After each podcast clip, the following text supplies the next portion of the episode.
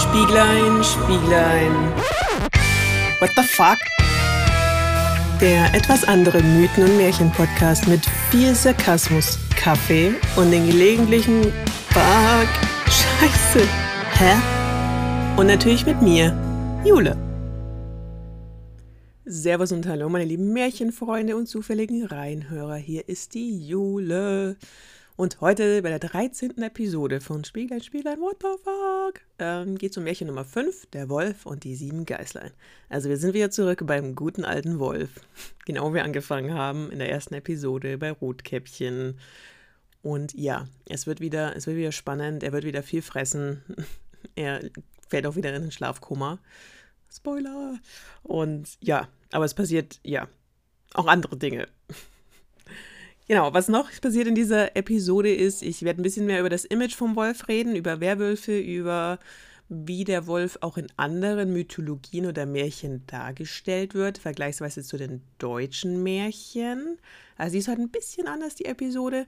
Und ich wollte mich auch kurz entschuldigen für meine Unruhe.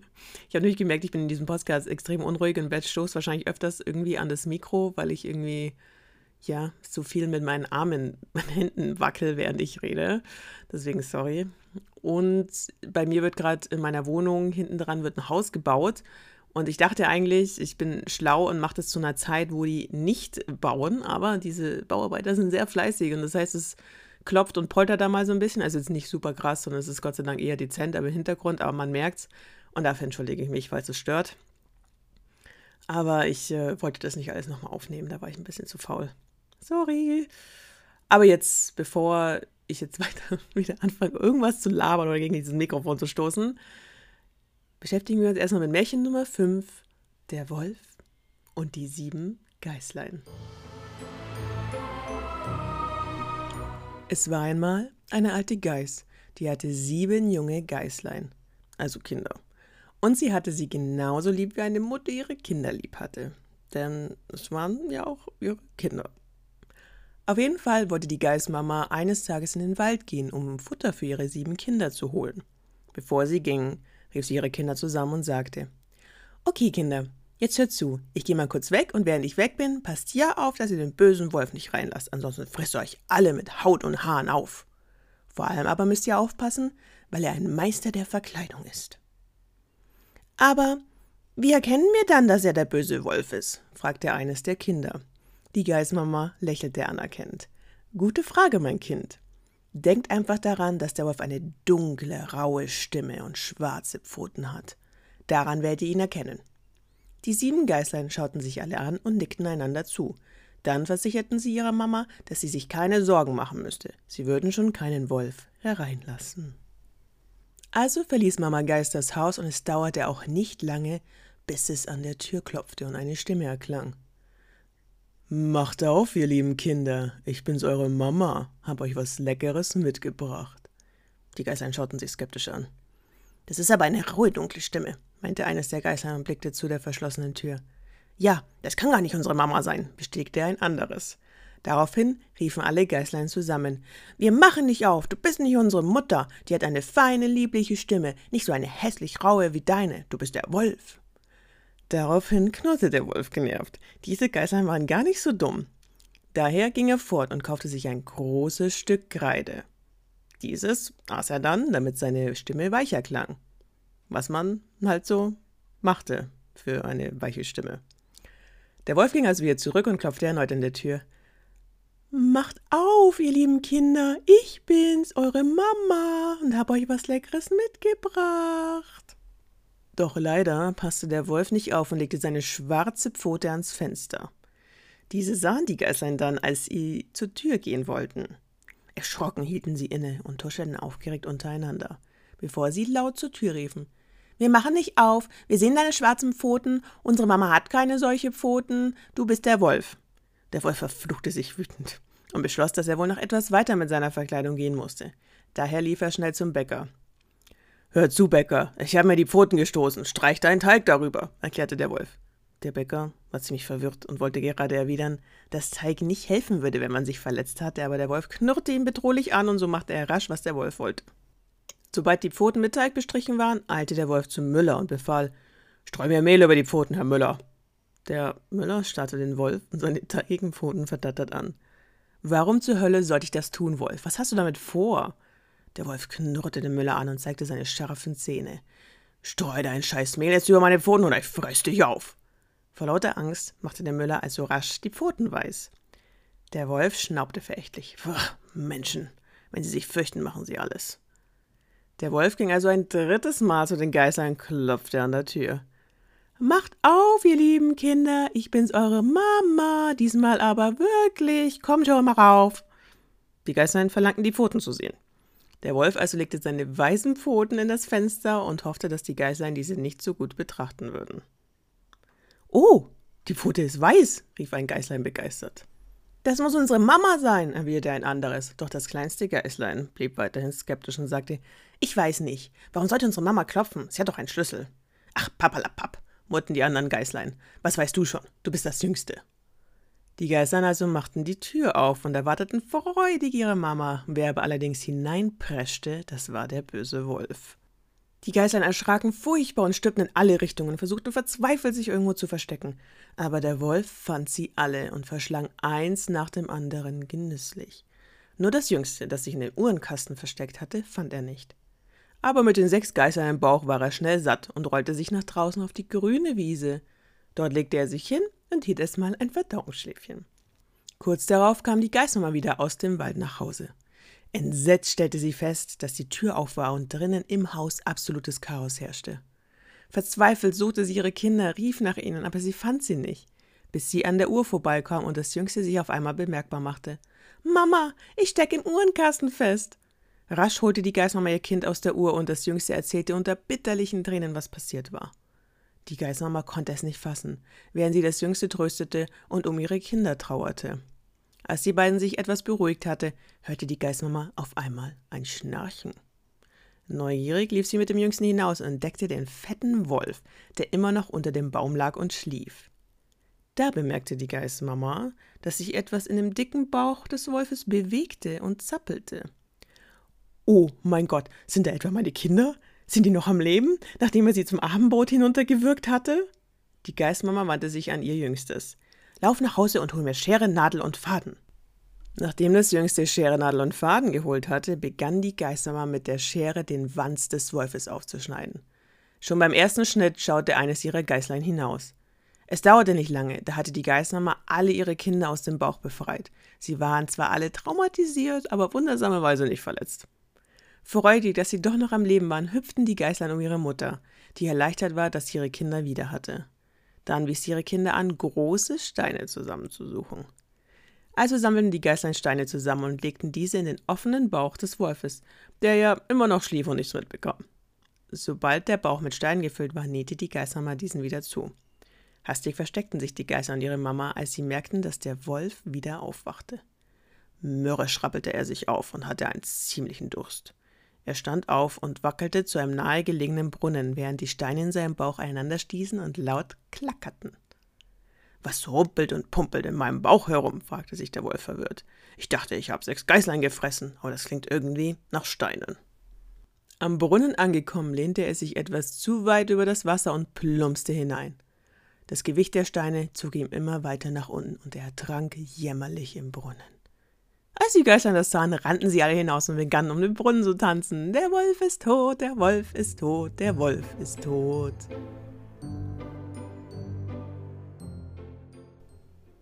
So, das war Märchen Nummer 5. Wolf und die sieben Geister. Und wir sehen, der Wolf lernt nicht dazu. Aber man muss sagen, ich meine, Rotkäppchen kommt ja danach. Also er hat dann bei Rotkäppchen nicht dazu gelernt. Wo er dann seltsamerweise vielleicht überlebt hat oder es war irgendein Artgenosse von ihm. Vielleicht sind also alle Wölfe können anscheinend ähm, Menschen und Tiere einfach so verschlucken im Ganzen und die sind dann lebendig im Bauch und man kann denen dann, wenn sie gerade in ihrem Verdauungsschläfchen sind, ähm, einfach den Bauch aufschneiden und Steine reinlegen. Das merkt er nicht. So praktisch. So, so praktisch. Und vor allem auch, dass man da so im Ganzen dann im Bauch ist. Also, ja, wie ein bisschen so bei einer Schlange oder so, keine Ahnung. Und dann wird man wahrscheinlich langsam, qualvoll zersetzt von der Magensäure. Ja, yeah. geil. Aber ja, also wie gesagt, man merkt, der Wolf ähm, ist immer noch dumm oder war schon immer dumm. Er ich finde, also wie gesagt, dieses Ding einfach, ähm, dass er sich dann verkleidet, damit die Geißlein das nicht checken, dass er eigentlich der Wolf ist. Dann, aber wie? Also ich finde vor allem das mit der Kreide, dass er die Kreide isst, damit seine Stimme weicher wird. Da dachte ich mir, warum Kreide? Also ich meine, das muss doch eher, also es kratzt doch. Also ich weiß nicht, ich stelle mir da auch so, ich stelle mir halt diese Tafelkreide vor, früher von der Schule.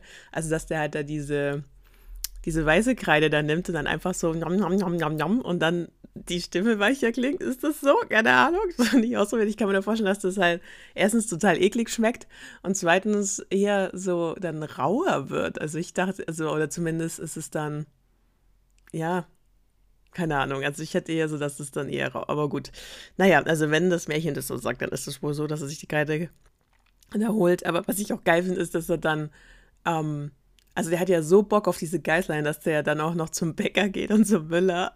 das finde ich ist das Absurdeste, dass er sich die Pfoten mit Teig bestreichen lässt und dann drüber mehlen lässt, damit es halt dann so, ja, damit die halt weiß ausgucken. Ich dachte, okay, vielleicht gab es damals irgendwie keine Farbe noch nicht oder so. Also es ist natürlich sehr kreativ. Also er ist schon sehr kreativ, der Wolf. Also er will unbedingt diese Geißlein haben.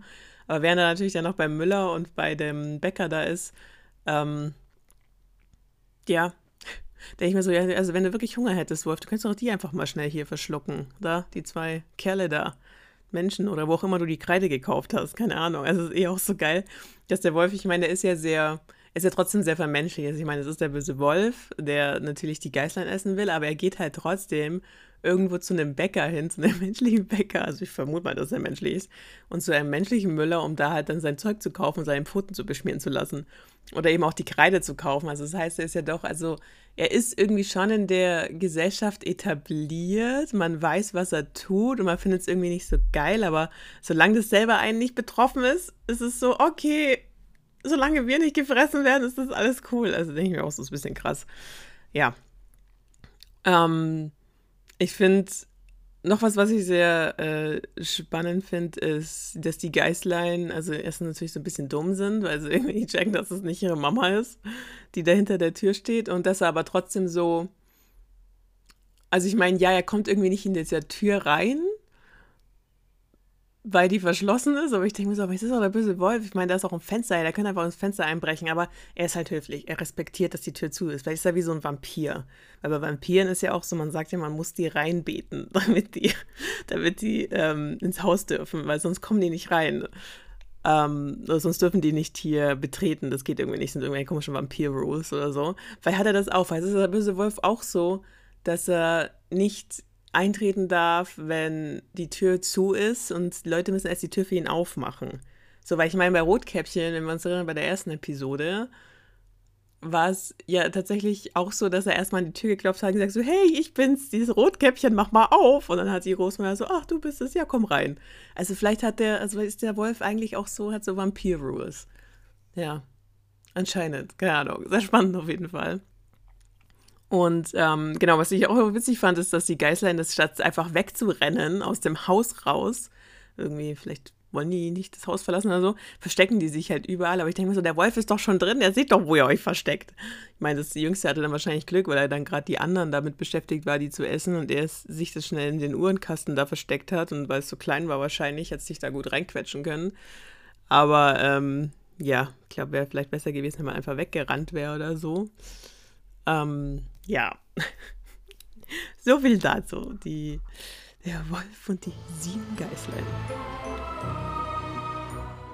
So, heute in der Episode machen wir das auch ein bisschen anders. Also es gibt nicht wirklich Märchen von zum Beispiel unserem französischen Märchenerzähler Charles Perrault oder von dem Italiener Giambattista Basile, wo man sagen kann, ja, genau, das ist genau wie Wolf und die sieben Geißlein, leider nicht. Aber der Wolf ist trotzdem sehr präsent, also das Tier Wolf Tiergestalt ist sehr, sehr präsent in Märchen. Die kommt immer wieder vor. Und ich würde gerne ein bisschen über die Gestalt an sich reden und über das Image vom Wolf, denn spannenderweise ist es vor allem so, dass in europäischen, aber ganz, ganz besonders in deutschen Märchen der Wolf ein unglaublich schlechtes Image hat. Also der Wolf ist bei unseren Märchen in Deutschland, was man jetzt auch schon bei Gebrüder Grimm gemerkt hat, ich meine, wir kennen ja jetzt schon Rotkäppchen von der ersten Episode, Falls du es nicht gehört hast, dann hör dir nochmal rein. Wie gesagt, erste Episode Rotkäppchen. Und eben jetzt hier von ähm, der Wolf und die sieben Geißlein. Und der Wolf ist immer böse. Also wir reden ja auch immer nur vom bösen Wolf. der ist immer gierig, der ist auch sehr gewitzt bis zu dem Zeitpunkt, wo er gegessen hat und sein Bauch sich vollgeschlagen hat, weil dann wird er dumm. Weil er dann diesen komatösen, komischen Schlaf fällt und dann ist es meistens dann, ja, hat er dann verkackt. Aber ja, also es ist immer so, dass die Wölfe bei uns im deutschen Märchen echt einen super schlechten Ruf haben. Ich meine, wie gesagt, wenn man sich das von Rotkäppchen einfach noch an, nochmal ins Gedächtnis ruft, das ist ja so, der ist ja so krass gierig, eben auch wie bei Wolf von die sieben Geißlein, dass er um krasse Längen geht. Also der ist so, der, jedes Hindernis ist ihm egal. Also der ist wirklich, der plant ja wirklich sehr elaborierte Pläne, also so, ähm, oder Missionen, wie auch immer, ähm, also super ausgeklügelte Pläne, um da irgendwie an sein Ziel zu kommen. Weil bei Rotkäppchen er ja auch sie dann eben ablenkt und dann vorher zur Großmutter dann rennt und ähm, sagt, hey, ich bin's und dann sich als Großmutter verkleidet und war ein bisschen weg. Also so, wo ich mir denke, also er könnte es ja einfach auch am Weg essen, aber nee, er muss ja unbedingt noch diese theatralische, dramatische Route gehen und sich als Großmutter verkleiden und so weiter. Also das ist auch etwas, wo ich mir denke, so, mhm, okay. Ähm, also er hat auf jeden Fall einen Drang zum Drama, der gute Wolf. Aber was auch immer so ist, ist also was immer so wie gesagt, die Gier spielt eine große Rolle bei dem Wolf. Bei Rotkäppchen natürlich auch, dass er da extrem gierig ist und bei den Geißlein, dass er extrem gierig ist und dann ja zu unglaubliche Längen geht. Und ähm, bei Rotkäppchen, was ich auch erwähne in der ersten Episode, ist es ja so, da gibt es ja eine Fassung von Charles Perrault, Le Petit Chaperon Rouge. Und da ist es ja so, dass diese Gefräßigkeit auch eher eine Metapher ist für sexuelle Gier weil in dem, in der Märchenversion von Rotkäppchen ist es ja so, dass sie sich dann ausziehen muss und nackt mit dem Wolf ins Bett gehen muss. Also es ist so, ja. Ähm, nicht, also es ist nicht äh, krass explizit natürlich, aber es ist, jeder weiß, was da jetzt abgeht, abgehen wird. Und genau, es ist, was ich auch immer spannend finde, ist, dass es oft so ist, dass der Jäger dann kommt, um den Wolf zu besiegen oder der quasi der Konkurrent ist vom Wolf, also der menschliche Jäger was sehr, ja, ich, also ich finde es halt spannend, weil ich meine, der Wolf an sich ist auch ein Jäger. Also alles, was der Jäger auch tut, macht ja der Wolf auch. Also die suchen sich eine Beute aus, ein Ziel und dann schießen sie, fressen sie die Beute und gehen wieder heim. So. Aber der menschliche Jäger, der ist halt trotzdem in einer Form irgendwie, also wird halt zivilisierter dargestellt. Und er ist halt so, dass er natürlich jetzt nicht arme kleine Mädchen irgendwie erschießen würde oder irgendwelche armen kleinen Geißlein, wo ich mir denke, so, naja, also, so was ist mit kleinen Babyschweinchen oder kleinen Babyrehen und so, ich weiß ich nicht. Ähm, auf jeden Fall ist es halt so, dass es quasi auch, man könnte sagen, dass man, der menschliche Jäger ist einfach die zivilisiertere Form und der Wolf ist dieses ungebundene, wilde, ja, die wilde Natur, die, die sie noch nicht angepasst hat, die einfach so macht, was sie will und sich an keine Regeln hält, sich einfach nur nimmt, was sie gerade will und absolut nur geleitet ist von Gier und den ähm, tierischen Instinkten. Genau. Was da noch ganz ähm, spannend ist, es gibt mehrere Märchen natürlich von den Grimmschen Brüdern, die über den Wolf handeln.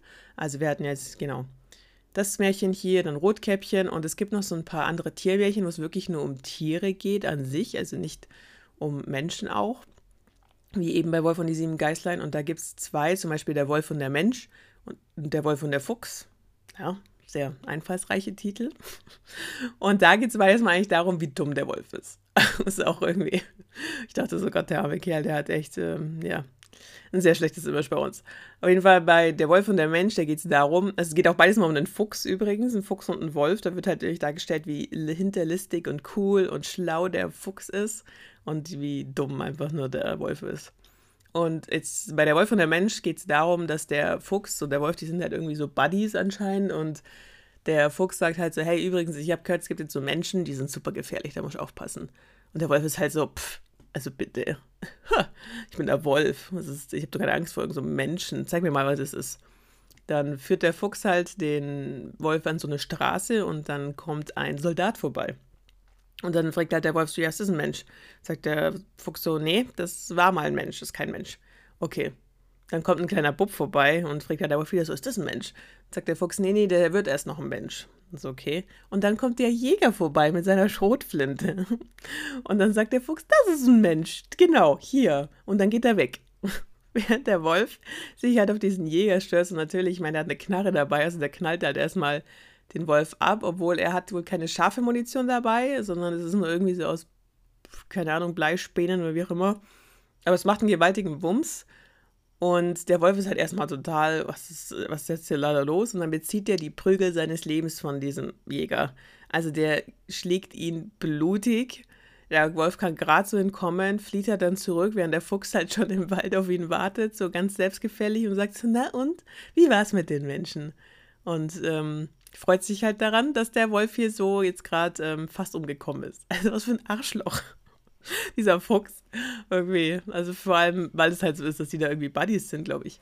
Bei der Wolf und der Fuchs ist es ein bisschen anders. Da sind sie keine Buddies, sondern da wird der Fuchs ausgenutzt vom Wolfen, vom Wolf, weil der ja so gefräßig ist und immer sagt so, hey, du bist so schlau, Fuchs. Ähm, wo kann ich was fressen oder ich fress dich. Und der Fuchs, der lenkt ihn halt zweimal immer zu so bestimmten Orten. Einmal zu einer Frau, die gerade Pfannkuchen gebacken hat, einmal zum Mann, der gerade irgendwie Brot oder irgendwie was gemacht hat. Also es ist so, der Wolf muss wohl nicht nur Fleisch essen, er kann auch Pfannkuchen essen. Und jedes Mal ist aber so, dass er halt erwischt wird, der Wolf, und kriegt er halt eins über die rüber gezogen. Und beim dritten Mal ist halt der Wolf so, ja, nee, du kommst jetzt mal mit hier, weil ich habe keinen Bock immer alleine irgendwie einen auf die Fresse zu kriegen. Und der Fuchs führt dann eben den Wolf in einen so einen Keller, wo sie durch so ein schmales Loch kriechen erstmal. Und da ist halt so, da hängen ganz ähm, frische so Schweinekeulen. Also weil der Bauer, der da lebt, der hat halt gerade seine Schweine geschlachtet und lässt halt gerade das Fleisch da eben aushängen und so. Und da fressen die beiden halt. Also es ist halt so, der Fuchs, der ist halt super wachsam und der frisst nur so viel, dass er nicht so fett wird, damit er dann nicht mehr durch das Loch passt, durch das sie reingekommen sind. Und der Wolf ist halt, dem ist halt scheißegal, der ist halt so, njam, njam, njam, njam, der frisst sich halt da so rein. Und dann ist so, dass der Bauer natürlich irgendwie aufwacht, weil es da irgendwie so rumpelt und wackelt da unten in seinem ähm, Keller. Und dann, genau, dann geht er natürlich da runter und erwischt äh, Wolf und Fuchs. Und der Fuchs ist natürlich, wie gesagt, der hat darauf geachtet, auf seine schlanke Linie und wusch ist halt weg durch das Loch. Und der Wolf passt halt nicht mehr durch, weil er sich einfach fett gefressen hat in der kurzen Zeit. Und dann wird er getötet von dem Bauern. Und der Fuchs ist halt so, ha, Gott sei Dank, jetzt habe ich ihn endlich ausgetrickst, jetzt bin ich den los und lebt sein Leben weiter. Ja. Also man sieht, der Wolf ist dumm und verfressen. Genau, was ich jetzt noch gerne so ein bisschen beleuchten würde, und zwar die Frage ist, ähm, es ist ja schon, wie gesagt, sehr auffällig, dass in deutschen Märchen eher der Wolf einfach nur immer der böse Wolf ist. Und jetzt würde ich gerne mal gucken, okay, wie schaut es denn bei anderen Mythologien eigentlich aus? Also ganz kurz, keine Sorge, also das ist kein krasser ähm, Ausschwang. Irgendwann werden wir uns da bestimmt auch mal in anderen Episoden drum beschäftigen. Aber ich wollte einfach mal schauen, okay, was, was haben eigentlich dann in anderen Märchen oder Mythen, was hat der Wolf da für so Images oder was macht der Wolf da eigentlich so? Also wenn ich an Wolf denke und andere Mythologien, da fällt mir zum Beispiel auch die römische ein, weil da gibt es nämlich die Legende, wie Rom gegründet wurde und die wurde ja von den Brüdern Romulus und Remus gegründet und die wurden aufgezogen von einer Wölfin. Also die so aller Tarzan-Style, nur mit, nur mit einem Wolf. Und da ist natürlich so, dass der Wolf natürlich als Symbol für etwas sehr Positives, was Mütterliches ist, jemand, der beschützt, der eben diese Zwillinge Romulus und Remus beschützt, bis sie alt genug sind, um auszuziehen und dann Romulus, der dann eben Rom gründet und so weiter. Da ist schon mal etwas, was wie gesagt sehr positiv ist. Dann in der nordischen, germanischen Mythologie ist es eigentlich auch ganz spannend, weil es gibt ja einmal den Fenriswolf, das ist der Weltenwolf, der immer größer wird, der riesen, riesengroß ist und auch ein Kind von Loki ist übrigens. Loki ist ja der, das kennt man vielleicht von den Marvel-Filmen. Oder auch, ähm, hat man vielleicht so auch schon mal gehört, wenn man in der nordischen Mythologie so ein bisschen interessiert ist. Loki ist ein ähm, sehr guter Freund, Berater von Odin, dem Vater, dem Göttervater, da eben von der nordischen Mythologie. Und ein ziemlich guter Kumpel mit Thor, eben der Sohn vom Odin und ähm, der ein sehr gutes Ansehen hat, aber das ist so ein Gott der Trickserei. Also der ist so, der ist ziemlich gewitzt, der ist hinterlistig und der, ähm, den kann man eigentlich nicht so trauen und macht eigentlich so ein bisschen, was er will. Und dieser Loki eben, den sein Sohn ist auch Fenris, dieser Weltenwolf. Und da ist Fenris ist eher so, also man hat schon teilweise dann Angst vor ihm, weil der halt immer größer wird und größer und größer. Aber der wird auch, also er darf auch eben da in Asgard und so, darf der halt da rumhocken am Anfang und hier so ein bisschen da auch so rumfeiern und so, bis er dann, bis es da dann mal ein bisschen eskaliert, aber dazu irgendwann mehr. ich jetzt gar nicht in die Tiefe gehen. Aber da ist auch so, dass eben also der Wolf nicht unbedingt gleich eine negative Bedeutung hat. Es ist auch so, dass Odin an sich hat eigentlich zwei Wölfe, die quasi ihn immer begleiten. Das sind Geri und Freki, also der Gierige und der Gefräßige auch. Und obwohl die so heißen, gierig und fräsig, sind sie aber eigentlich so, dass sie eigentlich eher Stärke und Macht symbolisieren. Also sie sind auch eher so einer beschützenden Funktion da eben für Odin und sie begleiten ihn und sind nicht eben gleich so, hier, der ist böse und den muss man sofort umbringen, keine Ahnung. Und was ich trotzdem, was ich auch noch sehr, sehr spannend fand, ist, dass generell in Russland wohl, dass da meistens Wölfe eine sehr positive Rolle hat. Also die sind oft eben sehr weise und sind oft Begleiter und helfen dir eben, um ja, also so ein bisschen wie, wenn man sich jetzt vorstellt, wenn man jetzt an Tiere denkt, die weise sind und halt eher so Mentoren sind, dann würde ich jetzt eher an eine Eule denken. Oder ja. Oder was gibt es noch? Auf jeden Fall jemand, der vielleicht auch noch ein Fuchs oder so, wie so ein Chimney Cricket von Pinocchio.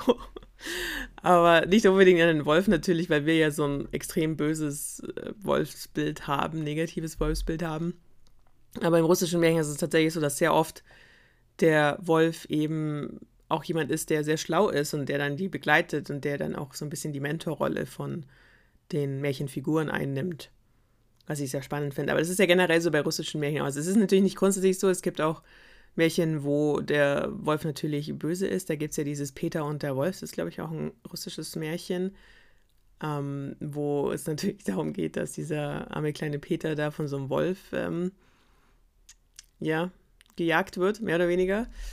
Aber was die Russen halt, was ich da immer ganz cool finde, das ist ja auch wie bei Baba Yaga, was ich schon mal angesprochen habe, das ist ja diese russische Hexe, die irgendwie in so einem coolen laufenden Haus wohnt, ähm, das so Hühnerbeine hat oder so. Also sehr cool, der muss, der muss ich mich echt auch mal beschäftigen. Auf jeden Fall, die Baba Yaga ist ja so, die ist ja einerseits hat die, teilweise gibt die ein Märchen, wo die richtig scheiße ist, wo die wirklich die böse Hexe ist. Und ähm, dir dann äh, das Leben zur Hölle macht. Oder sie ist eben die weise Mentorin, die dir hilft und die halt da ist und ähm, sich um dich kümmert oder dich beschützt. Also es ist so, also in den russischen Märchen tatsächlich finde ich irgendwie sehr spannend, kommt immer mehr raus, dass das, dass es da einfach immer zwei Seiten von der Münze gibt. Es ist nicht so eindeutig. Und wie gesagt, bei uns, das hatten wir auch schon mal, also der Wolf hat ein super schlechtes Image, der ist immer böse, gefräßig und dumm. Und Hexen sind auch immer böse. Also da gibt es auch nur immer die böse Version. Also da merkt man schon, die deutschen Märchen, da ist schon sehr so, also wenn du mal so warst, dann bist du immer so. da gibt's kein, keine Redeeming Quality gibt es da mehr hier. Du kannst, kannst dich nicht mehr aus diesem Image lösen. Die Frage ist natürlich auch, und da gehen wir jetzt wieder ein bisschen weg von der Mythologie und den anderen ähm, Darstellungen des Wolfes in anderen Märchen oder anderen Regionen, anderen Kulturen. Es ist natürlich auch so, dass in Deutschland, ähm, wenn man sich jetzt überlegt, also vor allem so ähm, früh in der Neuzeit, wo dann die Industrialisierung und alles angefangen hat und man immer mehr auch dann Städte gebaut hat und ähm, auch immer mehr Platz eingenommen hat als Mensch und die Natur auch immer dann mehr, ja, dafür büßen musste, ist es natürlich auch so, dass Wölfe, die früher auch hier in Deutschland oder in Europa gewohnt haben, die haben natürlich den ihr Lebensplatz ist natürlich auch weggenommen worden und da ist natürlich dann auch so gewesen, dass es wahrscheinlich dadurch, dass die Menschen halt immer mehr angefangen haben, denen ihre Lebensräume wegzunehmen, die Wölfe das halt auch nicht so geil fanden und es dann natürlich dann auch oft zu Angriffen kam oder dass die Wölfe dann oft eben die Schafe gerissen haben oder ja, vielleicht auch mal einen Menschen gerissen haben, je nachdem. Und dadurch ist es natürlich auch diese Angst entstanden bei den Menschen, dass die Wölfe halt wirklich hinter Menschen her sind, obwohl das ja eigentlich an sich nicht wirklich stimmt. Also es ist auch wieder so ein Bild, das durch die ganze Zeit der Industrialisierung geprägt ist und dadurch, dass wir eigentlich denen ihren Lebensraum weggenommen haben und die sich halt einfach irgendwie wahrscheinlich nur verteidigen wollten oder es halt ein paar Einzelfälle gab, wo sie natürlich dann mal Menschen angegriffen haben, aber das ist jetzt eigentlich nicht das Hauptding. Auf jeden Fall ist es natürlich auch so, dass das ähm, ja dazu geführt hat, dass wir als Deutsche die super schlecht sehen, diese Wölfe. Was natürlich auch noch so ein Ding ist, ist natürlich ähm, mit der Christianisierung oder der, genau, im christlichen Glauben ist ja auch so, dass der Wolf ähm, sehr eindeutig negativ ist, vielleicht auch so ein bisschen was Dämonisierendes hat, weil es ist ja immer so, man ist so, der Gott ist der Hirte von uns, Schäfchen.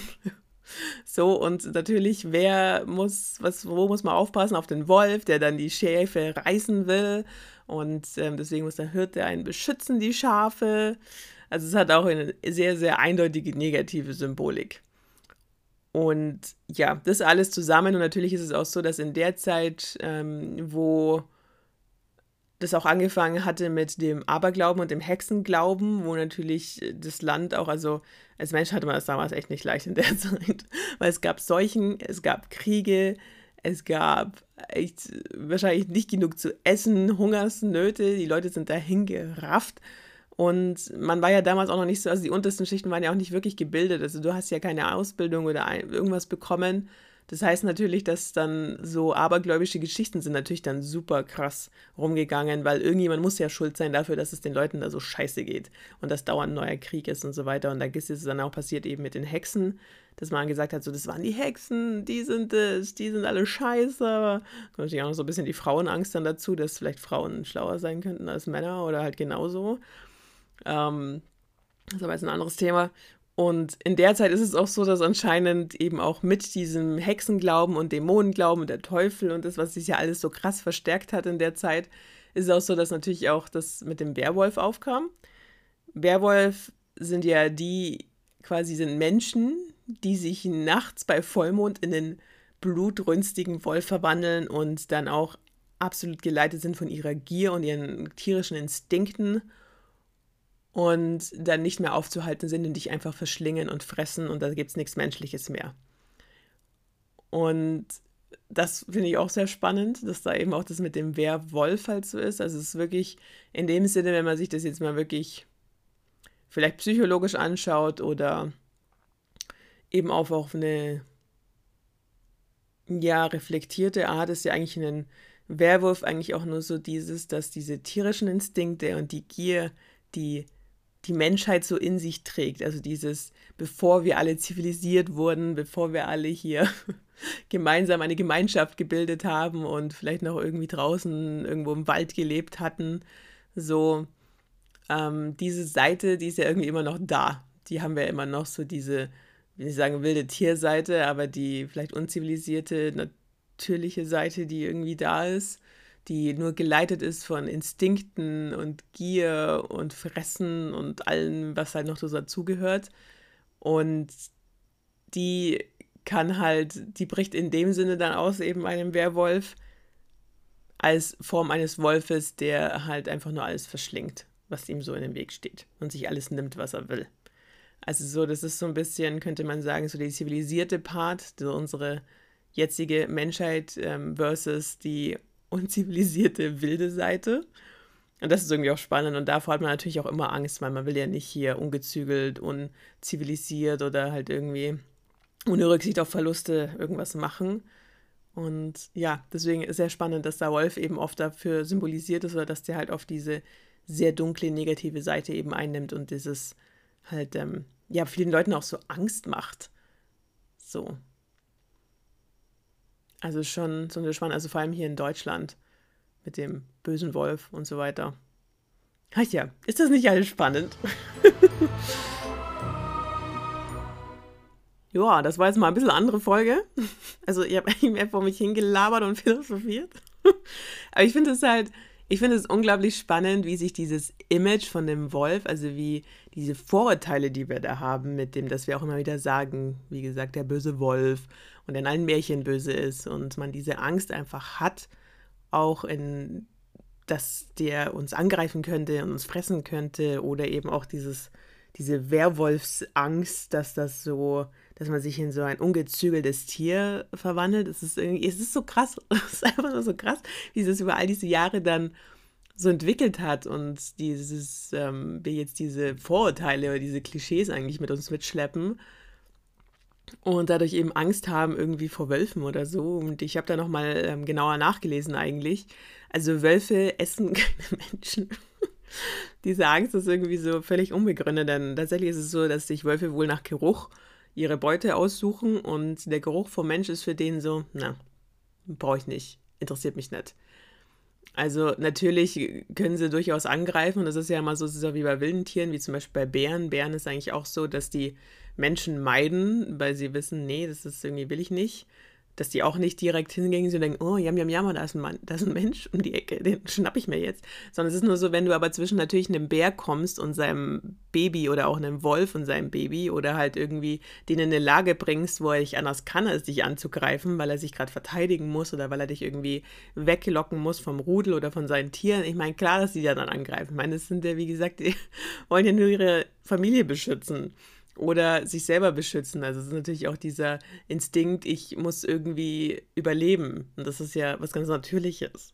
Aber es ist jetzt nicht so, dass die, dass man jetzt in den Wald geht und dann sucht er dich und verfolgt dich und will dich jetzt hier irgendwie töten oder so. Also es sind die auch so, auch immer noch Aberglaube. Ne? Also es ist so, so zivilisiert wir sind und so gebildet wir sind. Es gibt immer noch Aberglauben, die irgendwie rumspuken und ähm, und dann eben auch Vorurteile bilden und Klischees bilden und uns sagen, dieser Wolf ist böse, dem darf man nicht trauen. Ja, das finde ich, sowas finde ich auch immer sehr, sehr spannend. Und weil das natürlich auch mit äh, Märchen zusammenhängt, weil Märchen ja auch teilweise Sachen, bestimmte, wie sagt man, bestimmte Bilder in unseren Köpfen schaffen oder bestimmte Klischees erschaffen, bestimmte Vorteile, also auch so diese in der Zeit natürlich auch so ein, immer so ein Sinnbild sind dafür, was haben wir geglaubt, was ist, ähm, wie haben wir Dinge gesehen. Und das ist natürlich auch mal sehr spannend. Deswegen ja, heute eine sehr Laber-Episode und Philosophieren mit Jule. Aber das war es auch schon wieder. Heute, es ist auch so, nächste Woche kommt die letzte Episode zu den Gebrüdern Grimm, also das letzte Märchen. Dann sind wir auch mit der ersten Staffel schon rum. Und da kommt ein Märchen, von dem ich absolut keine Ahnung mehr habe. Ich kenne es zwar vom Namen her, aber ich weiß nicht mehr, um was es geht. Deswegen bin ich sehr gespannt, wenn ich jetzt mich da wieder so ein bisschen reinstürze. Und genau. Ansonsten wünsche ich euch noch einen wunderschönen Sonntag, wunderschönen Tag, wann auch immer ihr das hört. Und ich freue mich, wenn wir uns nächsten Sonntag zur What the Fuck Märchenstunde wieder hören. Also bis dann. Tüdelü. Und sie lebten irgendwie oder auch nicht glücklich bis ans Lebensende. Das war's diesmal von Spieglein, Spieglein, What the Fuck? Dem etwas anderen Mythen- und Märchen-Podcast mit Jule. Das bin ich. Wenn ihr mehr abgefahrene Märchen mit blutigen Ursprungsgeschichten, weirden Kreaturen und aufgegalten Göttern hören wollt, dann folgt mir gerne auf den üblichen Social-Media-Kanälen, die ich extra ganz cool für euch in die Beschreibung kopiert habe. Bis zum nächsten Märchen mit viel Sarkasmus und guten Kaffee. Tüdelü, ciao, bye bye und Servus.